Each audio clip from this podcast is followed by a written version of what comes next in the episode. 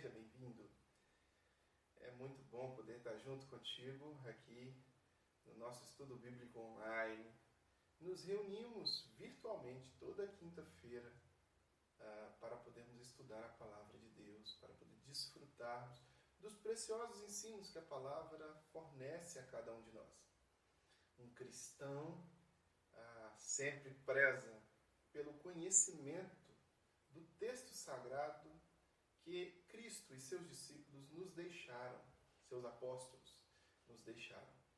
Como discípulos de Jesus, temos que nos aprofundar e compreender o texto, para que o texto em si mesmo possa produzir vida e a palavra se torne carne, ação, intensidade nos nossos corações. Então, muito bem-vindo você que está aí, já faz parte da Igreja do Coração. Você também que não faz parte da Igreja do Coração está nos visitando aqui agora neste estudo, seja bem-vindo também.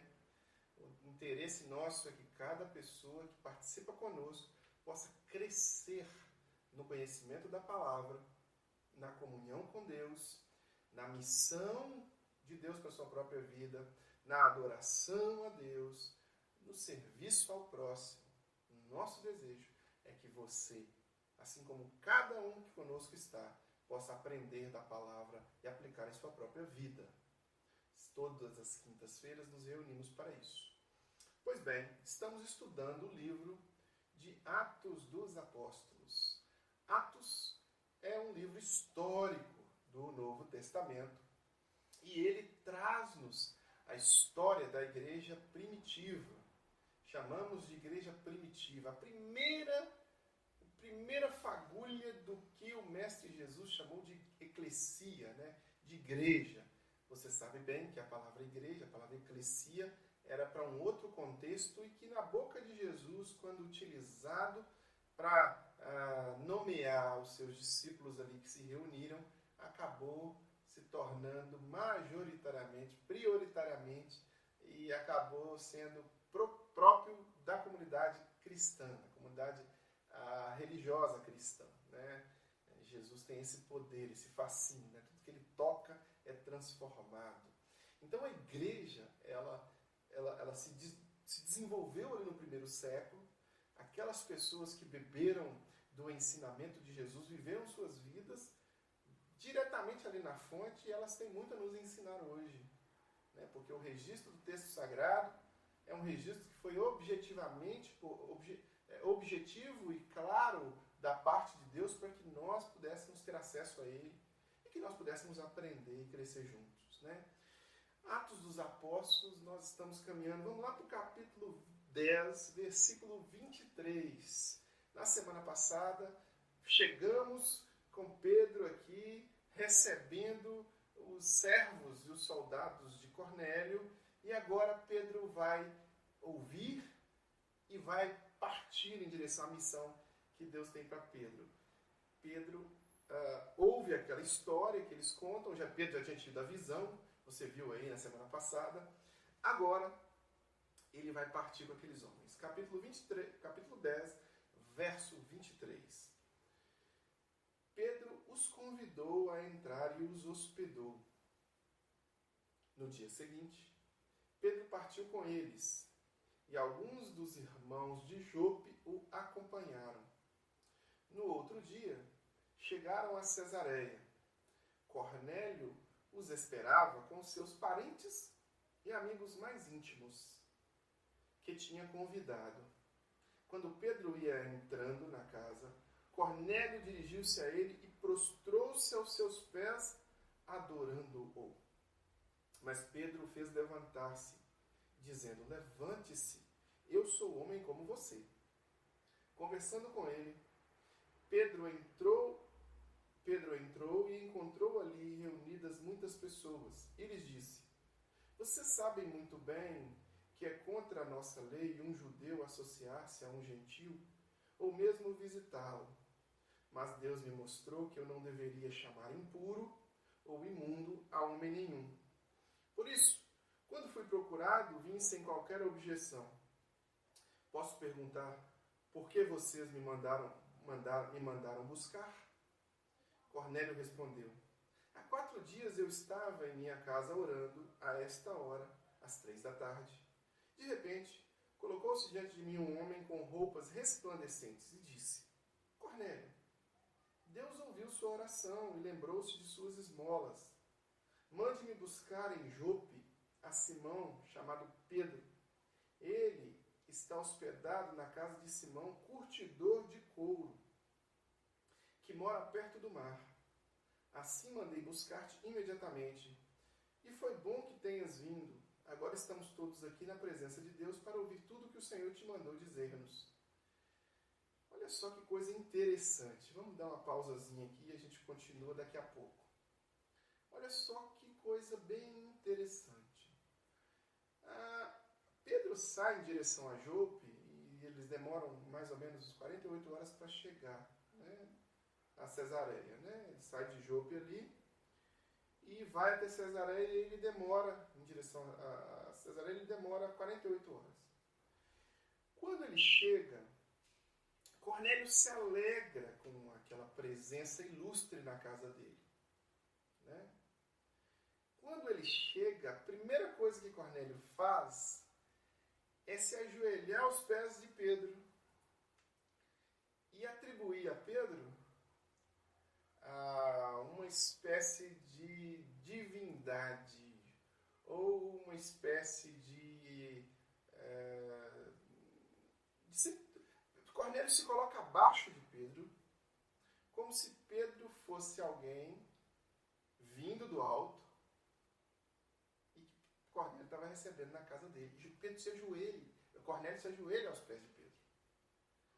O que Pedro diz para Cornélio? Se levanta, porque eu sou homem como você. Nós podemos confundir muitas coisas. Quando a gente observa para a vida dos apóstolos, para a vida destes santos homens de Deus, nós podemos atribuir a eles uma divindade da qual eles não possuem. E isso já aconteceu na história da igreja cristã. Esta atribuição exagerada de divindade a um ser humano pecador e falível. Pedro tinha pecados, falhas, lutas que Jesus não tinha. A Jesus, sim, o Santo, escolhido de Deus, o Verbo encarnado, o Alfa, o Ômega, o Rei dos Reis, o Senhor dos Senhores, aquele que nunca pecou, que nunca falhou, aquele que desceu dos céus, depois ao céu subiu, prometeu que voltaria. Este Jesus, ele não tem falhas, ele não tem pecados. Ele sim é o mediador entre Deus e os homens e ele nós devemos adorar. Nosso querido irmão Pedro, apóstolo Pedro, é aquele do qual Deus o conferiu autoridade apostólica e trouxe-nos a doutrina apostólica, um homem poderosamente usado por Deus, como tantos outros homens foram poderosamente usados por Deus, mas que nós não devemos confundir jamais. Nunca podemos confundir a pessoa de um ser humano com a pessoa de Jesus. Jesus era o Deus Todo-Poderoso. Pedro é aquele que foi salvo por esse Deus Todo-Poderoso e, deixou que a sua vida fluísse, fluísse, refletisse essa salvação, refletisse essa bênção. Por isso, Pedro não é alvo da nossa adoração como cristãos, mas Jesus é. Por isso que se você é cristão, novo na fé, você não vai enxergar em comunidades cristãs, especialmente as protestantes e as evangélicas, estátuas ou imagens de Pedro. Nós respeitamos quem as faz, nós respeitamos quem tem este costume, esta prática, e essas pessoas que têm esta prática devem ser respeitadas na sua crença. Mas nós não temos esta crença e nós não temos este costume porque nós fundamentamos o nosso, a nossa praxis cristã na adoração única a Jesus Cristo, Senhor do Senhor, dos Senhores, Rei dos Reis. Pedro tenta ensinar isso para Cornélio. Cornélio, você não precisa se ajoelhar diante de mim. Depois Paulo faz isso também em um outro contexto, quando os homens estão ali adorando Paulo chamando Paulo uh, por nomes de deuses gregos. E aí Paulo fala: Não, eu sou homem como vocês. Então nós sempre temos que ter cuidado para podermos sempre focar no plano correto do que a palavra de Deus nos orienta. Isso vale também para o cristão evangélico. pastor, o cantor gospel. Certa vez, ah, uma irmã bem famosa, bem que canta músicas muito bonitas e, e traz para o contexto brasileiro belíssimas canções, estava se preparando para entrar no seu show ali, um show onde a cantora, como qualquer cantor, faz o seu pão de cada dia, ganha o seu dinheiro. Estava ali no seu show. E aí os irmãos que estavam à frente estavam com faixinhas escrito, escrito com o nome daquela cantora evangélica, gospel, e gritando: Fulano, cadê você? Eu vim aqui só para te ver. Num ato claro de desvio do que nós fomos orientados como cristãos. Essa irmã fica bem irritada com isso e repreende aquelas pessoas. Cheia de razão. Porque nós não devemos confundir o homem com Deus. Nós não devemos confundir o instrumento que Deus usa com o Deus que usa o instrumento. Seres humanos não são alvos de devoção e de adoração. Jesus é. Jesus é alvo da nossa adoração e da nossa devoção. Então, se você é cristão, tem um respeito pelo seu pastor, ótimo. Tem uma, uma submissão à voz de Deus através da vida dele, ótimo. Mas não devote adoração ao seu pastor. Ele é um ser humano, falho, fraco, carente da graça de Cristo. O meio evangélico, o meio cristão evangélico, não, nós não temos uh, uma liderança da qual nós devotamos a essa pessoa, a este ser humano, uma devoção a ponto de adorarmos. Não, nós não temos. Nós não temos um, um, um Papa, um, um, nós não temos. Nós temos somente Jesus. Jesus é o único. Todos os demais estão debaixo da autoridade de Jesus. E aqui Pedro ensina isso para Cornélio. Olha, eu sou homem como você. Vamos falar sobre o que realmente importa. Esse é o ensinamento que todos nós devemos aprender. E aqui no prosseguimento, Pedro vai conversando com Cornélio e Pedro tenta entender de Cornélio. Né? Ele tenta compreender. Mas ele, ele se levanta. E aí Pedro vai falar com ele uma coisa, olha uma coisa muito importante. Você sabe muito bem que é contra a nossa lei o judeu associar-se a um gentil ou mesmo visitá-lo. Então aqui Pedro, orientado pela sua religião, olha só, Pedro ainda estava compreendendo o plano de Deus no processo de compreender o plano de Deus. Lembra que semana passada eu falei sobre isso? Falei que aqui uma compreensão, Deus havia dado a revelação para Pedro ali, que ele deveria, né, ele deveria considerar, ouvir o que Jesus havia ensinado, sobre ir até todas as criaturas com a mensagem do Evangelho, que o amor de Deus não se limitava a um gueto, a um grupo religioso, a um grupo uh, que se auto-intitulava exclusividade do povo de Deus. Não, não, não, não.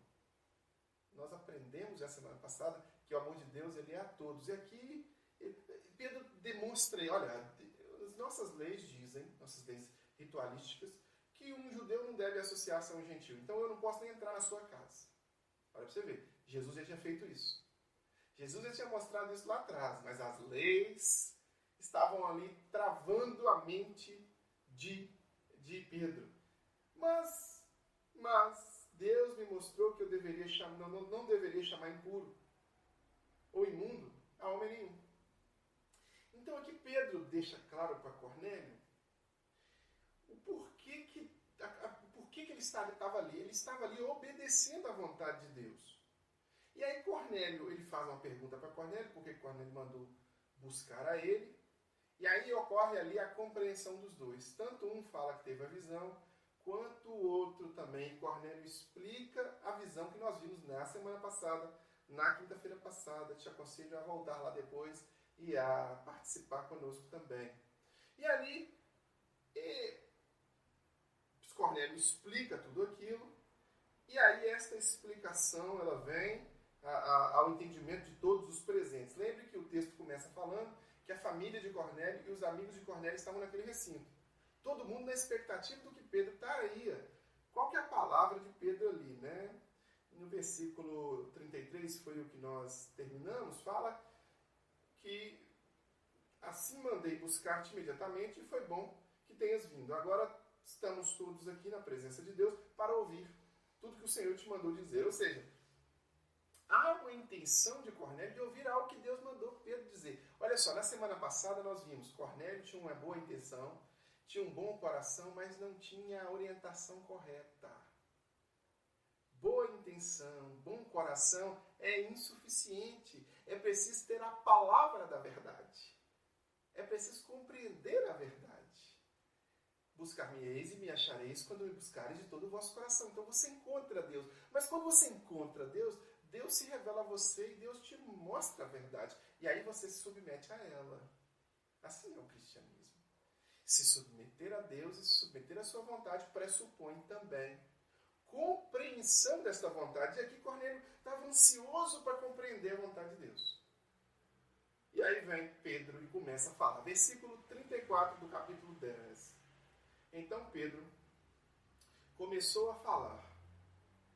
Agora percebo verdadeiramente que Deus não trata as pessoas com parcialidade, mas de todas as nações aceita todo aquele que teme e faz o que é justo.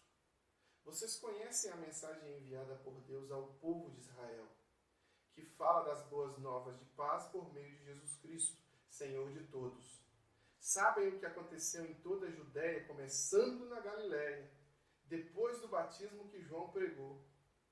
Como Deus ungiu a Jesus de Nazaré com o Espírito Santo e poder, e como ele andou por toda parte, fazendo bem e curando todos os oprimidos pelo diabo, porque Deus estava com ele.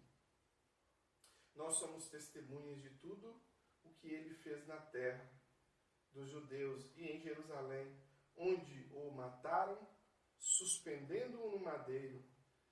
Deus, porém, o ressuscitou no terceiro dia e fez que ele fosse visto, não por todo o povo, mas por testemunhas que designaram de antemão por nós que comemos e bebemos com ele, depois que ressuscitou dos mortos. Ele nos mandou pregar ao povo e testemunhar que foi a ele que Deus constituiu juiz de vivos e de mortos. Todos os profetas dão testemunho dele. Dão, de, todos os profetas dão testemunho dele, de que todo o que nele crê recebe o perdão dos pecados mediante o seu nome. Enquanto Pedro ainda falava estas palavras, o Espírito Santo desceu sobre todos os que ouviam a mensagem. Os judeus convertidos que vieram com Pedro ficaram admirados de que o dom do Espírito Santo fosse derramado até sobre os gentios, pois os ouviam falando em línguas e exaltando a Deus. A seguir, Pedro diz: Pode alguém negar a água, impedindo que estes sejam batizados? eles receberam o Espírito Santo como nós. Então ordenou que fossem batizados em nome de Jesus Cristo. Depois, depois pediram a Pedro que ficasse com eles alguns dias. Olha só que coisa fantástica. O versículo 34, Pedro começa dizendo que ele percebeu algo neste momento. Pedro começa, Agora percebo verdadeiramente que Deus não trata as pessoas com parcialidade. Ou seja, Deus não faz acepção de pessoas. Até este momento, Pedro achava que o Evangelho de Jesus Cristo era exclusividade única daquele grupo religioso do qual ele fazia parte.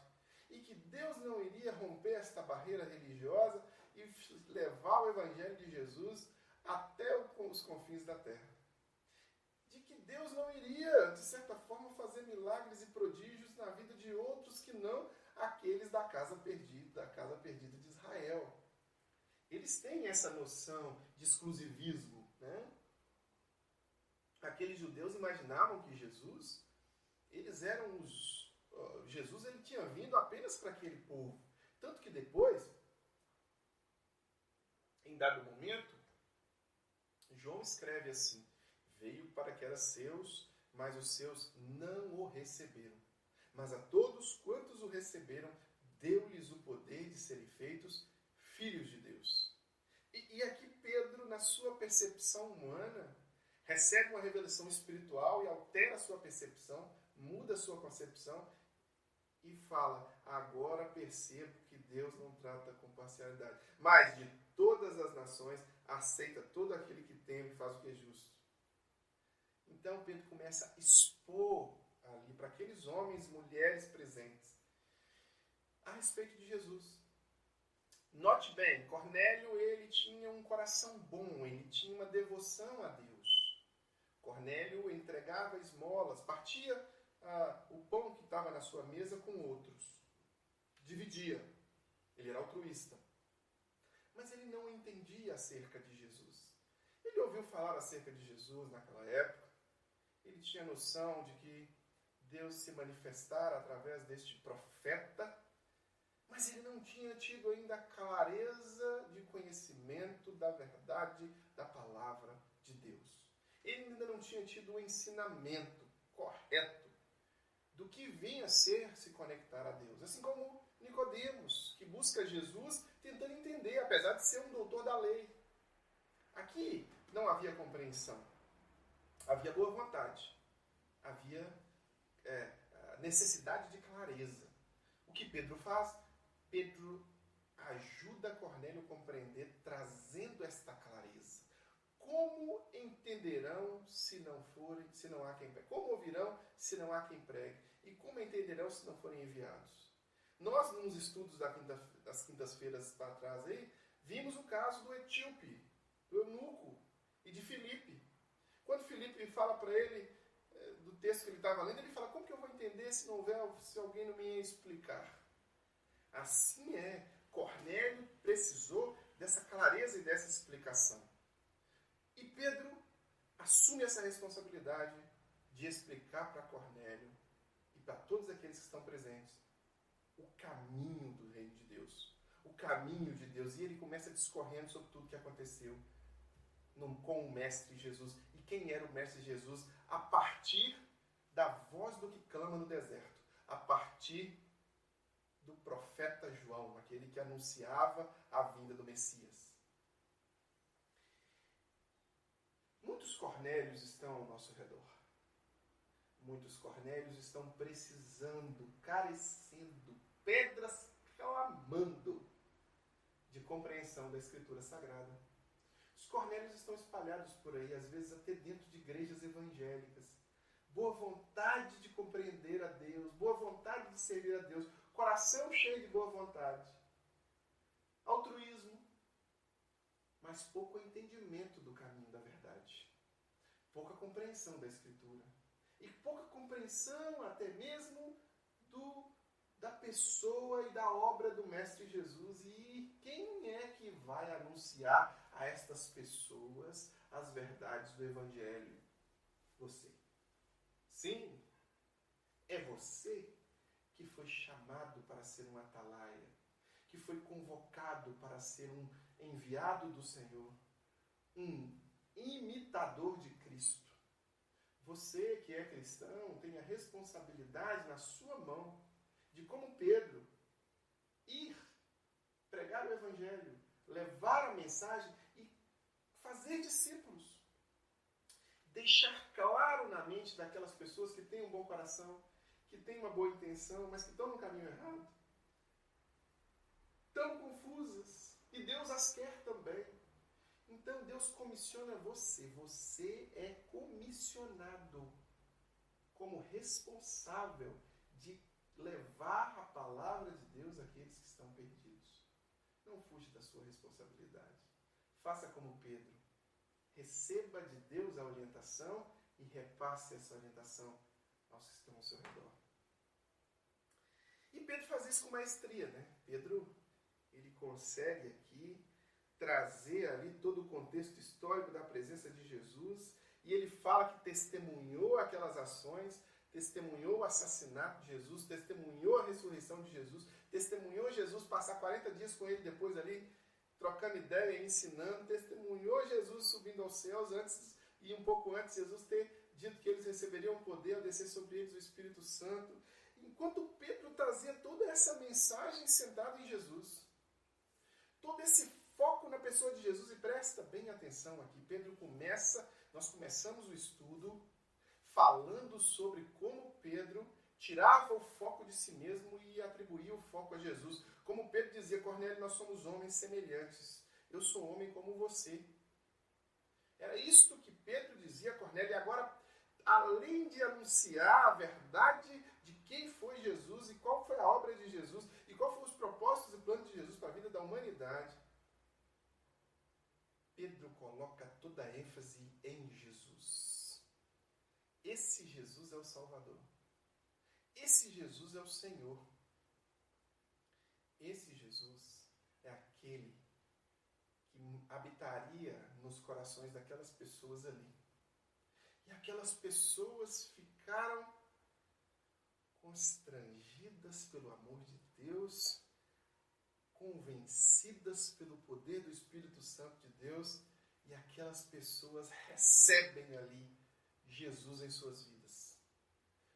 Talvez você que nos acompanha agora poderia se colocar exatamente como alguém que estava ali ouvindo aquela mensagem. Bom coração, boa atitude, boas obras, mas que precisava receber a clareza de compromisso com Jesus. E aí Pedro anuncia essa clareza que aquelas pessoas recebem. Agora eu estou fazendo o papel de Pedro e quero anunciar essa clareza para você também. Está na hora de se comprometer com Jesus.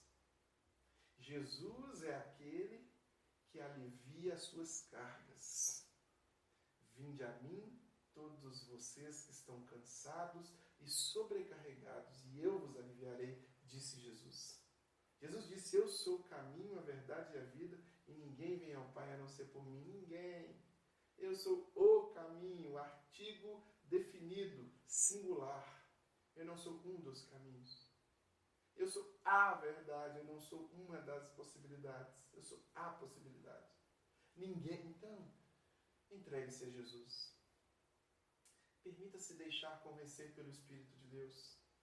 Permita-se deixar convencer pelo Espírito Santo. Permita-se comprometer com a Sagrada Escritura. Permita-se comprometer com Jesus e se tornar uma nova criatura. O apóstolo diz: aquele que está em Cristo, nova criatura é. As coisas velhas já passaram, isso tudo se faz novo. E você pode fazer isto hoje, aí na sua casa, com o coração quebrantado, aberto para Deus e com uma oração sincera, confessando Jesus como Senhor e Salvador. O apóstolo diz que se com tua boca confessares a Jesus como Senhor e em seu coração crer que Deus ressuscitou dentre os mortos, você vai ser salvo. Entregue-se a Jesus. Esta foi a mensagem de Pedro para aqueles homens e mulheres. Esta é a mensagem do Charlie para você hoje, fazendo o papel de Pedro. Entregue-se. Essas pessoas que se entregaram, talvez é hora de você se entregar também. Pedro obtém ali, daquela, daquele auditório, daqueles que estavam ouvindo, uma reação de quebrantamento, contrição, coração aberto. E aquelas pessoas se entregam. E aí acontece algo. No versículo 24, 44, enquanto Pedro ainda estava falando estas palavras, o Espírito Santo desceu sobre todos que ouviam a mensagem. Os judeus convertidos que vieram com Pedro ficaram admirados. Por que, que esses homens ficaram admirados? Que o dom do Espírito fosse derramado até sobre os gentios. Porque aconteceu com eles exatamente a mesma coisa que aconteceu lá em Jerusalém, lá na festa de Pentecoste, em Atos capítulo 2, que nós vimos no início do nosso estudo. Olha que Deus ensinando tanto para os judeus convertidos quanto para aqueles que acabaram de se converter. O ensinamento de Deus para os que acabaram de se converter é que eles eram morada do Espírito Santo. E aí o Espírito Santo desce sobre eles. E aí acontece um fenômeno, e este fenômeno tem um propósito. Tem um propósito. Ensinar para aqueles judeus que ali não tinham os cristãos de segunda classe. Que ali não tinham gentios convertidos a Cristo, mas que não eram povo escolhido. Não. o que aconteceu com os judeus aconteceu também com os gentios. Eles falaram idiomas, eles falaram línguas. E aí eles ficam sem argumento. Quando Pedro vai chegar lá na frente e explicar para a igreja porque Pedro havia pregado, e nós vamos ver isso nas próximas semanas, né? especificamente na quinta-feira que vem, Pedro cita justamente esse fato. O que aconteceu com os judeus aconteceu também com os gentios. Então é o mesmo Espírito agindo. Clareza. Meus irmãos, Deus é um Deus de propósito. Deus é um Deus que tem objetivos. E aqui, essas pessoas recebendo a Jesus como Senhor e Salvador das suas vidas, e quanto ouve essa mensagem, recebem também o Espírito Santo de Deus. Pedro imediatamente compreende que Deus havia agido, que Pedro tem uma responsabilidade de explicar também para a igreja que já estava instituída, que era, não era exclusividade dos judeus, que Deus também estava ali derramando a sua graça e o poder e o dom do seu Espírito sobre todos os que se abrissem para ele. E Pedro imediatamente diz: Temos água, é hora de batizá-los. E Pedro vai e indica o batismo desses homens e dessas mulheres. Eles receberam o Espírito Santo e eles são batizados em nome de Jesus Cristo. Assim é com todo aquele que se compromete com Jesus, que se compromete com Deus. Um compromisso com Jesus leva você a ter a ser morada, habitação prática. A casa agora está preenchida. Existe um morador. O Espírito Santo é derramado sobre a sua vida e você não é mais o mesmo. Você começa a ter novos valores, você começa a ser, ter uma nova história. E como o apóstolo Paulo diz, não há mais condenação para aqueles que estão em Cristo Jesus. O que você fez ou deixou de fazer faz parte do seu passado. Passado arrependido, passado confessado, passado perdoado. É isso que Deus quer para você. Comprometa-se com Jesus, entregue a sua vida a Ele. Permita que Ele seja o Senhor e Salvador de sua vida. Permita que os pecados sejam apagados, limpos, que Ele reescreva nessa página limpa uma nova história, um novo livro, novos passos. Esse é o desejo de Deus. Esse é o desejo de Deus para as nossas vidas. Faça esse compromisso. E se você fez este compromisso no seu coração, nós vamos orar daqui a pouco por este compromisso seu. Eu quero orar por você mais vezes, então eu quero te pedir que me envie um e-mail. Se você hoje chegou à conclusão que, que olha, eu realmente entendi, eu quero me comprometer com Jesus, envie um e-mail para orepormim@igrejadocoração.com igrejadocoração.com. Ore por mim, arroba Igreja do Coração. E diga, pastor, eu me comprometi com Jesus. Na oração que o senhor fez no final do estudo da quinta-feira, eu me entreguei ao Senhor, eu quero ajuda para caminhar com Jesus. Nós estamos aí para ajudá-lo. E daqui a pouco nós vamos orar por você e orar por sua família.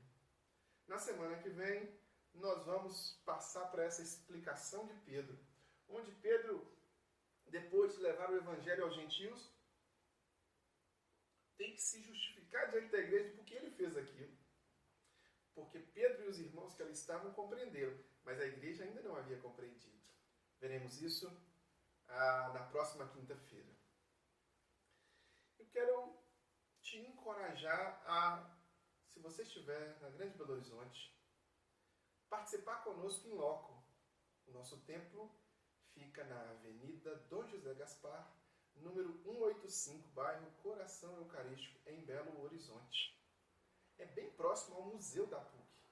Você é muito bem-vindo no nosso meio. Seja bem-vindo, venha.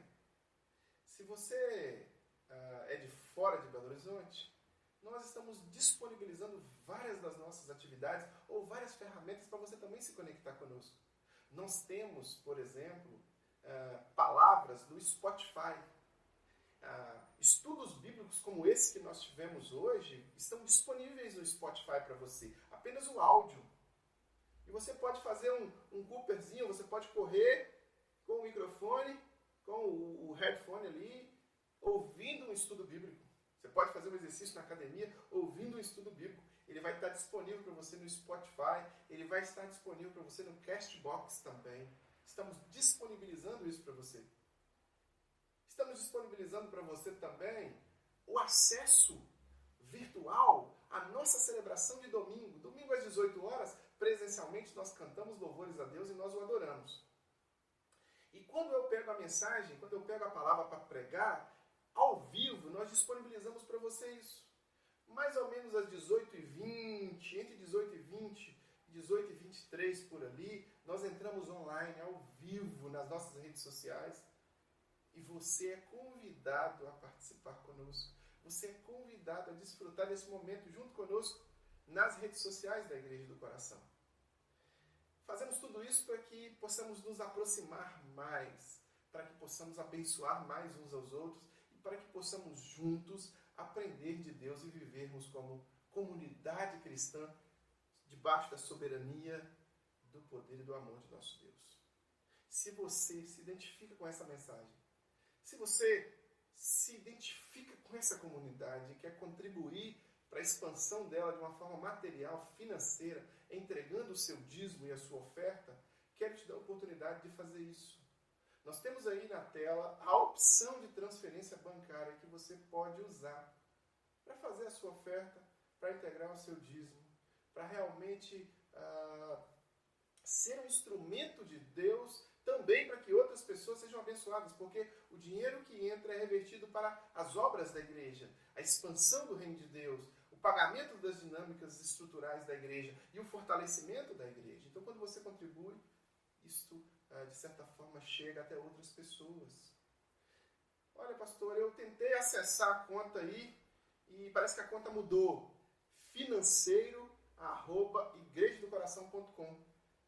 Só mandar um e-mail para financeiro arroba igrejadocoração.com. Estou te dizendo isso porque eu não sei. Vai que daqui dois anos você está assistindo esse vídeo que eu estou gravando hoje, no ano de 2020, e aí você, nós estamos em outro banco, mas você quer contribuir? Financeiro arroba igrejadocoração.com. Você vai receber no seu e-mail a forma de contribuir com a nossa igreja. Tá bom? Que Deus te abençoe, que Deus seja com você. E se você se comprometeu com Jesus hoje, agora é a hora da nossa oração. Vamos orar por nossas famílias e vamos orar por este compromisso. Sem esquecer, ore por mim, arroba igrejadocoração.com. Envie-nos um e-mail para que a gente possa te ajudar a caminhar mais com Jesus, a caminhar mais com Sua palavra. Deus Pai, Criador de todas as coisas, Santo e Eterno Deus, te somos gratos porque o Senhor tem nos abençoado e nos dado a oportunidade de reconhecer o teu amor sobre as nossas vidas.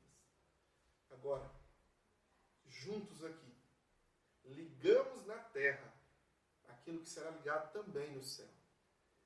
Conectamos aqui em oração esta vida que se entrega ao Senhor hoje. Esta vida que sentiu que é momento para que hoje hoje o Senhor possa cumprir do mesmo jeito que cumpriu na vida daqueles que ali estavam ah, na casa de Cornélio, também o propósito na sua vida. Hoje esta pessoa se decide, hoje esta pessoa quer ter o nome dela escrito no livro da vida. Em nome de Jesus, Deus, que o teu Espírito Santo habite nesse coração. Escreva este nome no livro da vida, faça desta vida uma nova criatura e conduza esta pessoa a trilhar os caminhos da vontade do Senhor sempre a abençoe e aguarde. Seja com a família dessa pessoa, seja com as nossas famílias, de todos que aqui estamos juntos orando nesse momento. Em nome de Jesus. Amém e amém. Que Deus te abençoe, que Deus seja com você. Até o nosso